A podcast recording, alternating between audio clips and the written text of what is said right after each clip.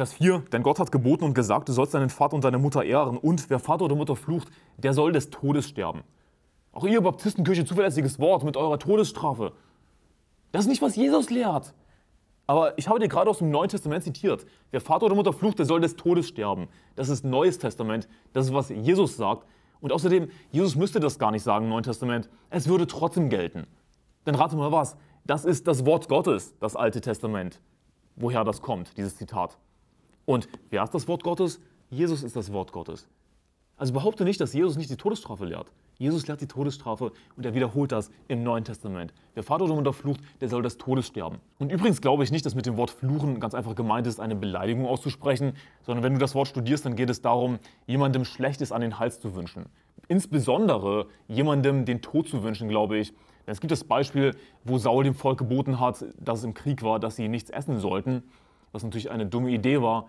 Jonathan, sein Sohn, wusste nichts davon. Er hat Honig gegessen und Saul hatte aber eben diesen Fluch ausgesprochen. Wir lesen davon im Alten Testament eindeutig. Und was sagt dann Saul zu Jonathan, als er den Honig gegessen hatte? Du musst gewisslich sterben. Das wäre ein Beispiel dafür, dass zu verfluchen bedeutet, jemandem eigentlich den Tod an den Hals zu wünschen. Und ein weiteres Beispiel wäre Galater 1, Vers 8 bis 9 wo es heißt, dass jemand, der ein anderes Evangelium verkündigt, verflucht sei. Ich glaube auch, dass damit gemeint ist, jemandem den Tod zu wünschen. Mit anderen Worten, diese Irrlehrer, die ein falsches Evangelium verkündigen, sollen sie sterben und zur Hölle fahren.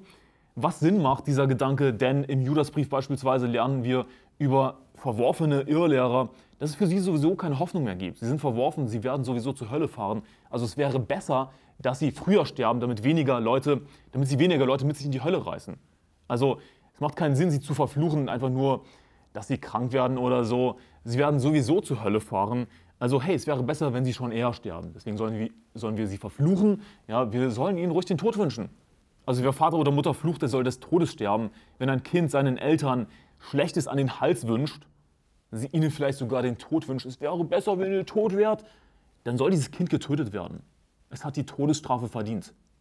Auch dieser Vers an sich, wer Vater oder Mutter flucht, der soll des Todes sterben, zeigt, dass es bei dem Wort fluchen hauptsächlich darum geht, jemandem den Tod zu wünschen. Denn was ist die Folge davon? Das Kind soll getötet werden im Gegenzug.